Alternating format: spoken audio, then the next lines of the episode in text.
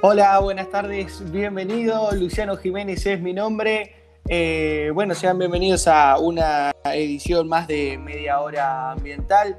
En el día de hoy, bueno, vamos a estar hablando del Acuerdo de París que se celebró en el año 2015. Vamos a ver, bueno, cuáles fueron los compromisos asumidos por las distintas naciones eh, en ese acuerdo y cómo va hasta el día de la fecha, ¿no? Ya ha pasado seis años desde, desde ese acuerdo al día de hoy, eh, eh, a ver qué también, también encaminados vamos siempre. Bueno, les recuerdo antes de comenzar que eh, este episodio lo pueden escuchar, bueno, todos los jueves en vivo a partir de las 2 de la tarde aquí por Stereo App y si no también va a estar disponible en Spotify todos los jueves a partir de las 17 horas a través del canal de USM Contenidos. Así que buscan USM Contenidos ahí en Spotify y ya les va a figurar todos los capítulos de media hora ambiental. Como les decía, mi nombre es Luciano Jiménez y todos los jueves les vamos a estar trayendo un nuevo episodio. Después al finalizar esto les voy a comentar un poquito de, una buena noticia que viene de acá para de cara al futuro para, para el podcast con una iniciativa muy, muy interesante a nivel ambiental. Así que bueno, vamos a empezar nomás.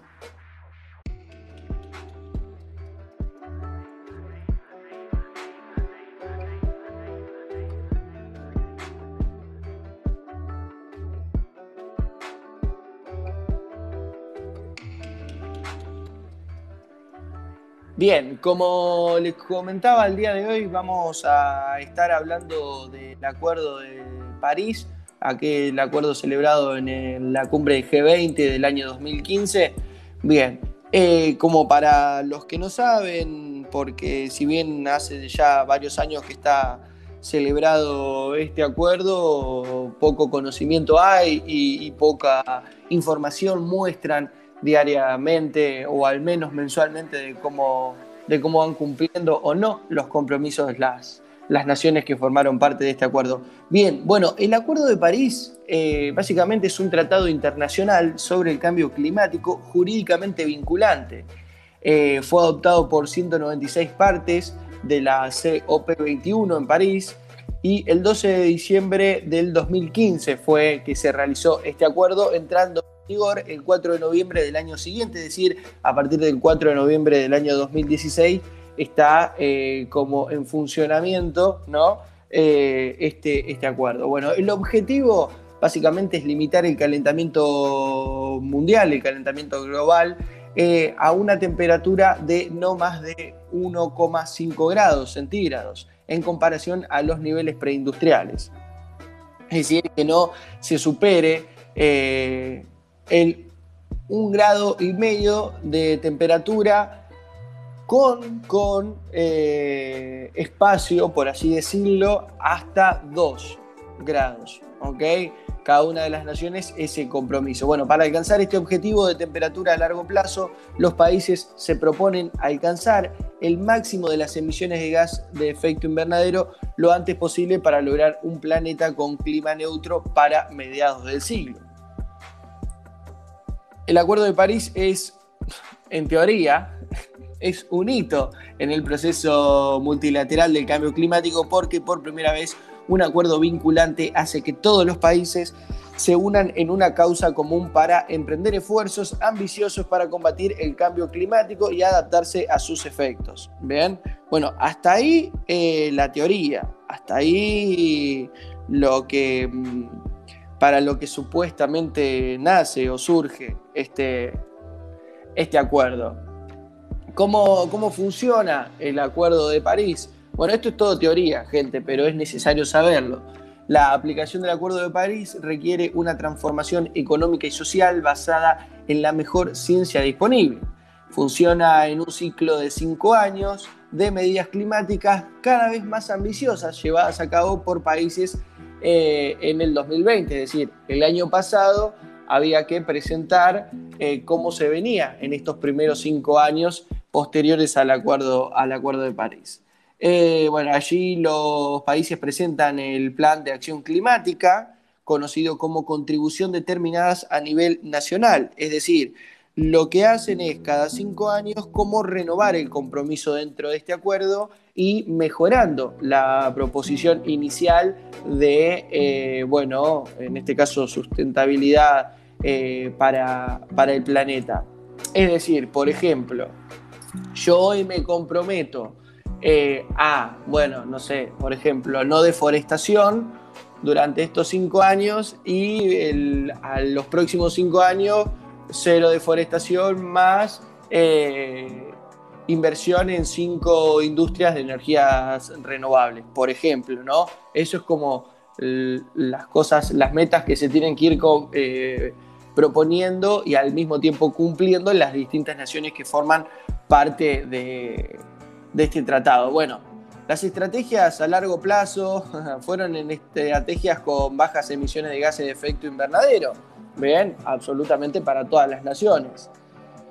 ¿Cómo supuestamente esto iba a, tener una atracción? ¿no? Porque no todos los países tienen la misma capacidad de inversión para todo lo que son tipos de tecnología amigables con el planeta. Bueno, dentro de este acuerdo eh, supuestamente iba a haber un marco para el apoyo financiero técnico y de creación de capacidad en todos los países que se necesiten, desde la finanza, ya sea con prestación de asistencia financiera a los países menos dotados o más vulnerables, al tiempo que se alienta por primera vez a las demás partes a aportar contribuciones voluntarias. Bien, ya sea no solamente desde lo tecnológico, desde las inversiones, desde las empresas, etc. Bueno, poco también se está cumpliendo. En cuanto a lo que es tecnología, el Acuerdo de París habla de la visión que lleva a cabo plenamente el desarrollo y la transparencia para mejorar la resiliencia al cambio climático y reducir las emisiones de gases de efecto invernadero, que es lo que más afecta ¿no? a, nivel emisión eh, global y, y contaminación dañina, todo lo que son gases de efecto invernadero son los que, bueno, aumentan por supuesto la temperatura, hacen que crezca el agujero en la capa de ozono, eh, como, como para arrancar con eso. Eh, bueno, en cuanto, como decía, al fomento de la capacidad, ¿sí? lo que mencionaba, no todos los países tienen las mismas oportunidades. Eh, bueno, justamente para ello el Acuerdo de París hace hincapié en el fomento de la capacidad relacionada con el clima en los países en desarrollo. Es decir, que todos los países desarrollados que aumenten su apoyo a las medidas de fomento de la capacidad para los menos adelantados. Es decir, tratar de buscar un equilibrio en cuanto a eso. Lejos estamos. bueno, ¿cómo, ¿cómo se supervisa el progreso? Yo le sigo leyendo todo el ideal hasta ahora del Acuerdo de París. Ahora vamos a ir un poquito a la realidad de todo esto. Eh, bueno, con el Acuerdo de París, los países establecieron un marco de transparencia mejorado. En virtud de este, a partir del año 2024, es decir, de acá a tres años, los países informarán de manera transparente sobre las medidas adoptadas y los progresos realizados en la mitigación del cambio climático y las medidas de adaptación y el apoyo prestado o recibido. También se prevén procedimientos internacionales para el examen de los informes presentados. La información reunida por medio del marco de transparencia mejorado se incorporará al balance mundial de la situación que evaluará el progreso colectivo hacia los objetivos climáticos a largo plazo. Esto dará lugar a recomendaciones para que los países establezcan planes más ambiciosos para la próxima ronda y también lo puedan hacer en conjunto. Bien, bueno, entonces, en este ítem lo que se trata de hacer es justamente, fíjense ya el tiempo que se predispone, ¿no? Del 2015 a 2024 estamos hablando de 11 años de diferencia, para recién a partir de ese momento empezar a haber, eh, bueno, mayor transparencia, es decir, que tengan que presentar todo lo hecho, los proyectos, los compromisos, si recibieron o no ayuda de otros países, cuál fue esa ayuda, en virtud de qué fue esa ayuda, bien, pero les vuelvo a repetir, todo eso a partir del año 2024, es decir, 11 años después de celebrado el inicio de este acuerdo. Me parece demasiado tiempo como para hacer las cosas como corresponden, es decir, auditorías y transparencias a nivel general tiene que haber, creo yo, anualmente, todos los años lo tienen que hacer de manera concreta, correcta y transparente. Bien, bueno, como les decía, esto es un poco de toda la idea del Acuerdo de París, de cómo se fomentó, de cómo se gestionó eh, y, qué era lo que, y qué era lo que buscaba. Ahora vamos a ver hasta el día de la fecha eh, cómo, cómo, va ese esfuerzo y no me quiero detener en ninguna nación en particular, eh, más cerca del final. Eh, les voy a decir un resumen básicamente de cada una de ellas o cuáles son aquellas que tienen menos compromiso o todo lo contrario, no solamente no tienen compromiso, sino directamente que o se han retirado del tratado o están tomando medidas totalmente a contramano de lo que habían eh, comprometido hacerse. Pero como le decía, eso lo vamos a dejar sobre el final para no especificar en cada uno de los países, eh, porque si no esto se hace muy extenso y en sí no, no importa tanto cuál país o cuál país no, eh, todos están en incumplimiento con lo acordado en este,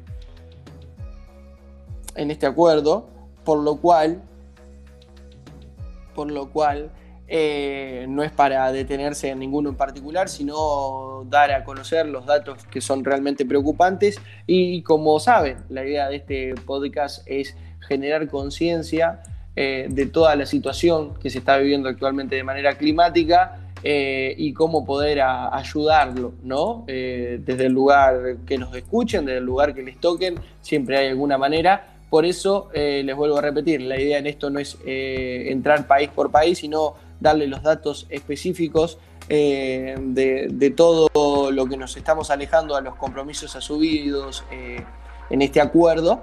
Bien, así que ahora les voy a comentar justamente cómo venimos hasta ahora y cómo debemos mejorar de acá para el 2030.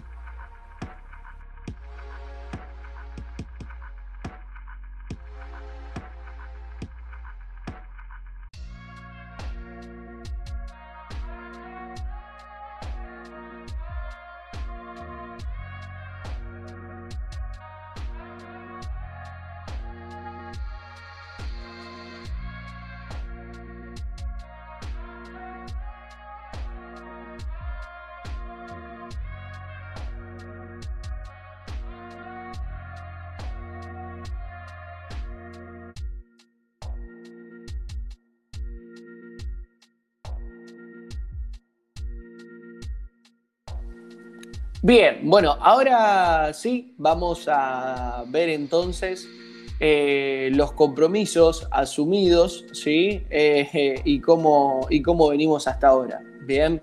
Eh, el objetivo principal del tratado, ¿sí? siempre fue mantener la reducción de emisiones durante las próximas tres décadas, es decir, mantener el aumento de la temperatura media mundial muy por debajo de los 2 grados centígrados. Como les decía al principio, estamos hablando, eh, lo ideal sería uno y medio como máximo, como máximo. Eh, con respecto a los niveles preindustriales, es decir, el periodo de 1850-1900, eh, que esto se definió en el año 2018, ¿bien? Este, esta meta a conseguir. y bueno, los esfuerzos para limitar ese aumento de la temperatura a 1,5 para esto, los países se proponen disminuir al máximo las emisiones de gases de efecto invernadero lo antes posible para lograr un planeta con neutralidad climática para el año 2050. Fíjense cómo seguimos pateando eh, la, pelota para cada vez más lejos, eh, lo cual me parece muy bien, lo cual me parece muy bien el hecho de tener medidas a largo plazo, pero no, no me parece correcto dejar tanto tiempo entre un control y otro. Bueno.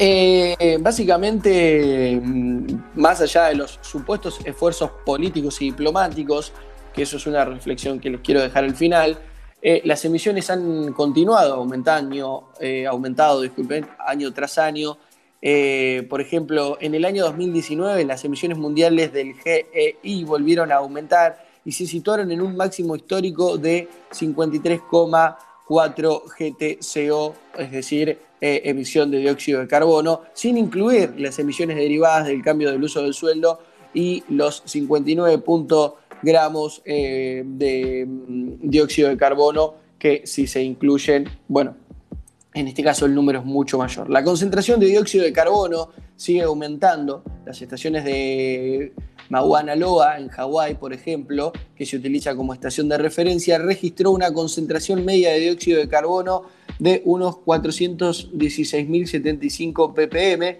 en febrero de este año, en febrero del 2021, frente a los 414 registrados en febrero del año 2020. Es decir, tenemos eh, ya un aumento de esto. ¿Ven?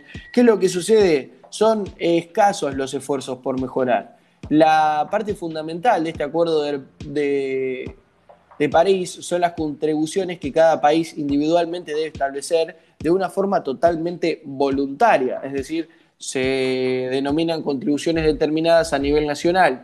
Esto básicamente para que eh, el país por lo menos se comprometa a lo mínimo, ¿sí? Por eso son voluntarias, para que se comprometa a lo, mismo, a lo mínimo, pero al mismo tiempo que empiecen a tener conciencia y que empiecen a colaborar porque justamente el planeta nos involucra a todos, no tiene distinción de naciones la contaminación. ¿Ok? Eh, bien, bueno, el artículo 3 del tratado se pide que sean ambiciosas, que representen un progreso a, a lo largo del tiempo y que se establezcan para conseguir el propósito de este acuerdo. Bien, fíjense, ya de entrada se lo están pidiendo. Eh, bueno, poco lo cumplen. Las primeras que se presentaron en noviembre del 2015, los esfuerzos de reducción de emisión que completaban eran insuficientes para limitar el acuerdo de la temperatura mundial. Es decir, las primeras, en este caso, contribuciones voluntarias, ¿sí? Eh, bueno, no llegaban, no llegaban a cumplir el objetivo que se, que se necesitaba. El pasado 26 de febrero de este año, ¿sí? del 2021, eh, se presentó un informe de síntesis de las eh, propuestas voluntarias de las naciones renovadas, presentadas el 31 de diciembre del año 2020. Solo se han incluido 48 contribuciones nuevas o actualizadas de únicamente 75 países que suponen aproximadamente el 40% de las partes del Acuerdo de París y representan únicamente el 30% de las emisiones globales de dióxido de carbono, de gases de efecto invernadero, mejor dicho. Su actualización en el año 2020 era un acto de responsabilidad y compromiso. Como se puede constatar, el esfuerzo de mejorar es totalmente insuficiente. Vamos a remarcar de nuevo estos datos porque son muy importantes. Eh, al 31 de diciembre del año 2020, se tenían que presentar las nuevas propuestas voluntarias para contribuir a la no emisión de gases de efecto invernadero. ¿ok? Eh, de todas las naciones de un comienzo, ¿sí? solo se han incluido 48 contribuciones nuevas y se han actualizado en 75 países de eh, todas las partes que lo integraban, que estamos hablando de que eran más de 196 las partes. ¿ok?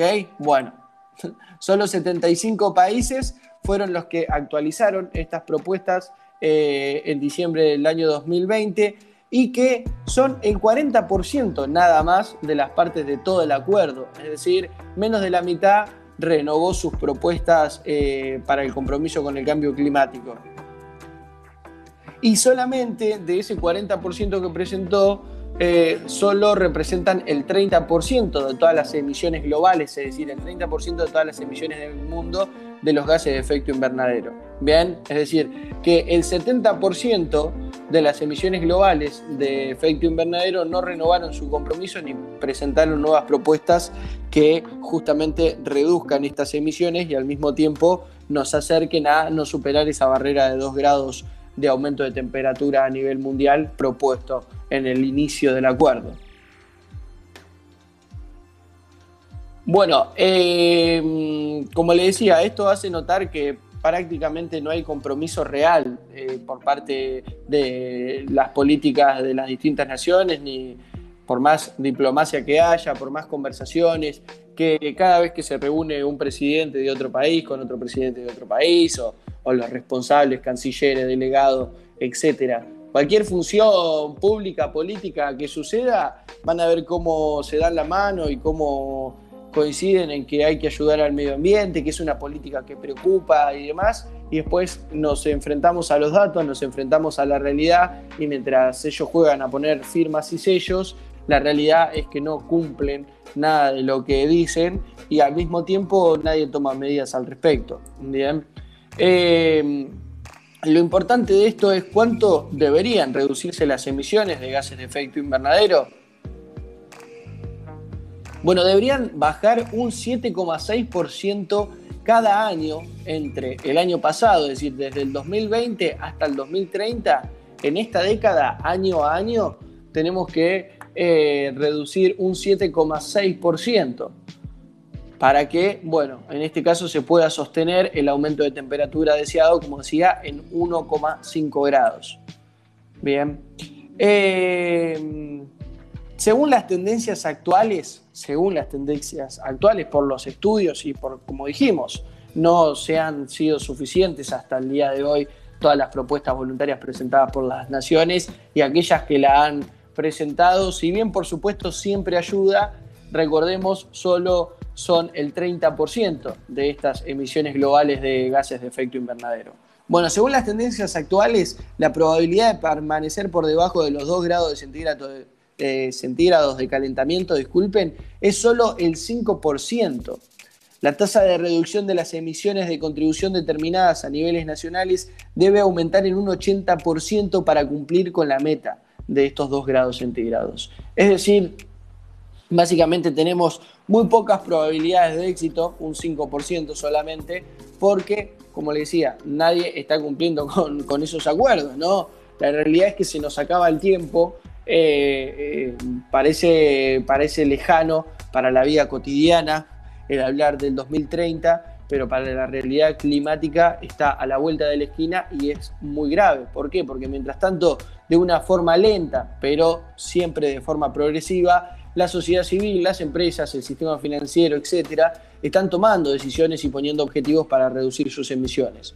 Lo hacen con mayor o menor intensidad, esto es un punto que lo, lo mencionamos, pero eh, siempre, siempre es bueno eh, de a poco, aunque nada. Bien, sí lo importante es, como le decía, el tiempo de respuesta se acaba y el clima no espera.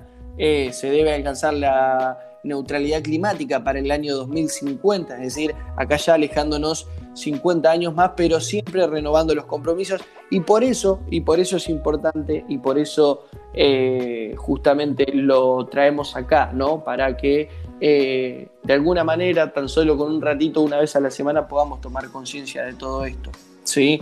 Eh, entre los 75 países que sí han cumplido con el requisito del 2020, están los miembros de la Unión Europea y el Reino Unido, con objetivos claramente mejorables. No están China y Estados Unidos, cuyas emisiones suponen del orden del 40% de las emisiones totales, es decir, entre dos países, China y Estados Unidos, eh, emiten casi la mitad, es decir, el 40% de las emisiones globales de gases de efecto invernadero. Eh, la renovación de los compromisos en 2020 muestra con rotundidad lo lejos que están los gobiernos de querer cumplir, como les decía, el objetivo del Acuerdo de París, eh, que firmaron tan solamente hace cinco años y de asumir sus obligaciones. Solo los principales responsables de que el Acuerdo de París esté fracasando, lo que le decía en un principio. Todos aquellos que lo firmaron, la realidad son los responsables de que esto no funcione. Por ejemplo, por ejemplo, cada uno tenía eh, como le mencionaba al principio del show, eh, una determinada cantidad de emisión de dióxido de carbono. Bueno, por ejemplo, en el caso de Argentina, en el caso de Argentina, ya para el año, eh, para el mes, mes de marzo de este año, ya había cumplido con el tope máximo de emisión de dióxido de carbono, con todas las quemas que hubo por todo el país distribuidas. Bueno, para marzo Argentina ya había cumplido su tope máximo de emisión de dióxido de carbono para el año. Así que imagínense lo que nos estamos pasando ya porque lamentablemente las quemas continúan, eh, existen todavía distintos focos, por eso es muy importante para el país también que eh, se trate la ley de humedales cuanto antes. Eso lo mencionamos en otro podcast. Si lo quieren escuchar, está disponible, como les decía, en Spotify o acá mismo en mi perfil de estéreo.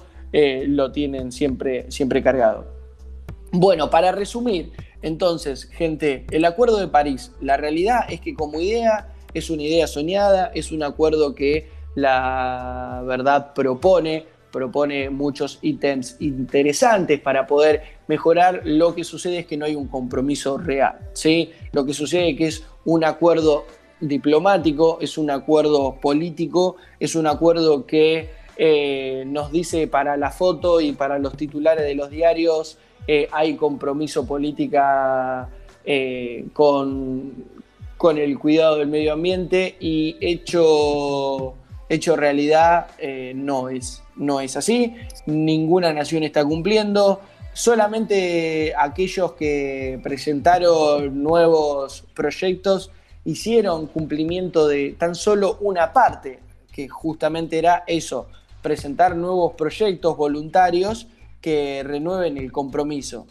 ¿Qué es lo que sucede? Otra vez vuelve a hacer lo mismo, presentan, presentan compromisos voluntarios mayores las naciones, pero no lo eh, cumplen. Por ejemplo, dato obtenido de la página de Saving de Amazon, una página que les recomiendo seguir por Instagram y que próximamente les vamos a estar trayendo una iniciativa muy, muy grande con, dicha página y también con, con, una persona mm, que bueno, se quiere, se quiere ofrecer para, en este caso, hacer un lindo proyecto, pero se los contaremos más adelante. Justamente como, les mencionaba, son demasiados los países que integran este acuerdo y la mayoría no está cumpliendo. Por ejemplo, por ejemplo, en este caso, con lo que responde, eh, bueno, a lo que le decía, a los países que no están cumpliendo esto, por ejemplo, el Reino Unido, que fue uno de los que renovó su compromiso, presentó proyectos nuevos en el año 2020, eh, están en la línea del 1,5 grados de aumento de temperatura, pero las políticas en la práctica no lo cumplen eh, como justamente punto de referencia. Es decir, eh, el Reino Unido tiene, es el, el mayor país hablando específicamente Inglaterra, de emisión de plástico, es justamente el Reino Unido, es Inglaterra en este caso. Eh, lo que sucede es que lo tapan todo. ¿sí? Estados Unidos, la Unión Europea y Japón, los planes climáticos generales de estos no son suficientes, como les decía, para alcanzar la meta de este grado y medio de aumento de temperatura. Si bien los objetivos nacionales están relativamente cerca de donde deben estar, sus políticas internacionales no lo están. Es decir, en mi país cumplo con los requisitos límites, pero en inversiones extranjeras hago eh, medidas totalmente contrarias al compromiso.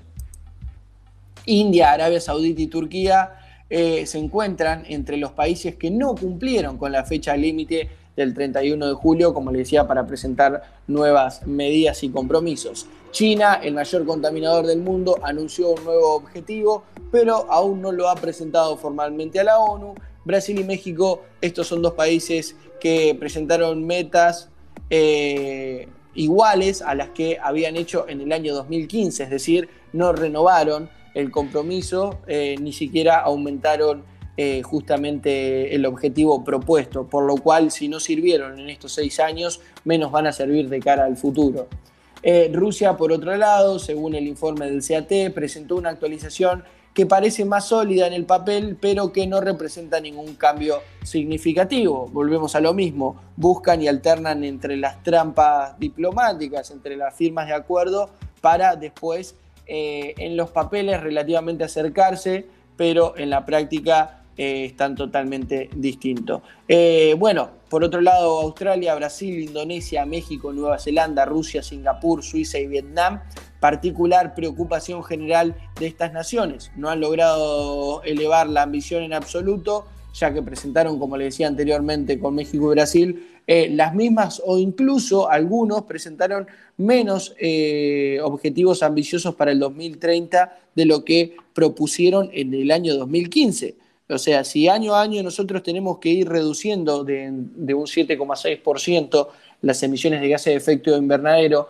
presentar las mismas propuestas eh, anteriores, por supuesto estamos hablando de que no va a servir, o sea, en la práctica no va a ser algo que, que contribuya a cumplir el objetivo, ya sea el primero al año 2030 o el siguiente al año 2050. Bien. Eh, y vuelvo a repetir, esto es importante saberlo, tenerlo en cuenta y ser consciente de, qué sucede, porque es la única manera que tenemos de exigirle a, nuestras, a cada una de nuestras naciones el hecho del cumplimiento del mismo. Si no, desde el desconocimiento, vuelvo a lo mismo. Eh, lo que se hace es cada X cantidad de años se hace una foto entre representantes diplomáticos de distintos países dándose la mano eh, y para el título del diario del día siguiente decir Argentina y España, por ejemplo, no estoy hablando particularmente de estos dos países, lo digo como ejemplo, celebran el compromiso durante cinco años más para ayudar al cambio climático. Y después de repente te están firmando acuerdos para perforación petrolífera en los mares, te están prendiendo fuego medio país básicamente para los desmontes, eh, por lo cual nosotros desde nuestro lugar la única forma que tenemos es, eh, bueno, siguiendo de cerca el cumplimiento de estos mismos y exigirle eh, dentro de todos los proyectos de ley a nuestras naciones que sea un proyecto amigable y que cumpla con lo, que se requiere. Por eso, por lo menos en nuestro país, tenemos un ministerio ambiental. Eh, la verdad, un poco gracioso que tengamos un ministerio completo para dedicarle al medio ambiente y que sean prácticamente nulas las medidas tomadas. Pero bueno, gente, como para resumir, el Acuerdo de París, si quieren lo pueden buscar por cualquier lugar que a ustedes les quede más cómodo. Eh, les recomiendo siempre que no se vayan tan solo a la información eh, oficial. Eh, ¿Por qué? Porque, bueno, la información oficial habla de papeles y no habla de realidades. Pero bueno, los invito a que, a que busquen y se interioricen para también poder, si quieren, tener más al alcance de la mano desde qué lugar pueden ustedes aportar desde sus naciones. Por supuesto, acá en Argentina lo pueden hacer siempre a través de Greenpeace, eh, en todos los países del mundo también. Eh, nunca está de más, le vuelvo a repetir, eh, que entren, que entren a, la página del Ministerio de Desarrollo Ambiental para ver cuáles son las supuestas leyes que tienen en tratativa. Después, por ejemplo, hay un diario que se llama The Conversation, está en español y en inglés, así que lo pueden ver de todas maneras que tiene mucha información también sobre el cambio climático. Bueno, eh, hay, hay miles, de a poco les voy a ir dejando cada vez más información y más páginas en el Instagram que hay de USM Contenidos. Ahí nos pueden encontrar arroba usm.contenidos en Instagram, en Spotify USM Contenidos, que esta misma edición la van a tener disponible los jueves a partir de las 17 horas Argentina y lo escuchan en vivo a partir de las 14 horas Argentina acá por Stereo App. Eh, bueno, sin mucho más que decirles, eh, como les comentaba en un principio, estén atentos, eh, compartan esto si les gusta, si les parece que podría mejorar en algo o si me quieren dar un tema para el que lo pueda presentar, el que pueda traer acá, me lo hacen saber por, por Instagram eh, a ese canal ahí me pueden, me pueden hablar cuando quieran. Eh, y estén atentos, como les decía, que en un futuro vamos a estar haciendo una, linda campaña con la gente de Saving de Amazon. Eh, y, con, con un actor argentino que, bueno, le interesa mucho el medio ambiente y bueno, vamos a estar armando una iniciativa para, para poder plantar árboles en el Amazonas. Así que nada, eh, importante que, lo den a conocer a cualquier amigo, cualquier familiar. Eh, esto, como les digo siempre, la idea es tener media hora, un ratito. Piensen que media hora eh, lo pueden escuchar cuando, cuando van al súper, lo pueden escuchar cuando van de casa al trabajo, cuando van para lo de un amigo, cuando se ponen a ordenar. dura lo mismo que cualquier capítulo de cualquier serie de hoy en día, así que si pueden ver dos temporadas juntas de una serie, pueden escuchar una vez a la semana media hora de conciencia ambiental, que esto nos, nos sirve a todos y realmente tenemos que eh, día a día, año a año, ir aumentando el compromiso porque tenemos que cuidar este lugar que es de absolutamente todo. Y hasta ahora, gente, está demostrado que no hay un planeta como el nuestro, así que dejemos de buscar afuera lo que tenemos acá, cuidémoslo que todavía estamos a tiempo, solamente es un poquito de compromiso.